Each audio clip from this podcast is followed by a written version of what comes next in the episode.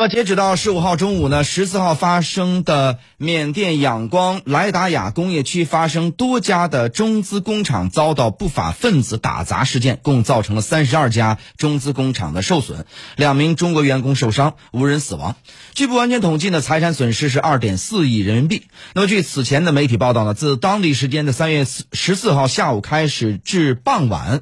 那么，仰这个缅甸仰光多个工业区的十多家工厂遭遇到了纵火和打砸，涉及企业多数为中资企业或者是中缅的合资企业，其中呢是以服装加工厂、服装的辅料厂和配套设备厂为主。纵火者大多骑着摩托车，带着铁棍、斧子和汽油桶，冲进工厂后呢，呃，先是打砸和恐吓工厂的值班人员，之后呢开始纵火。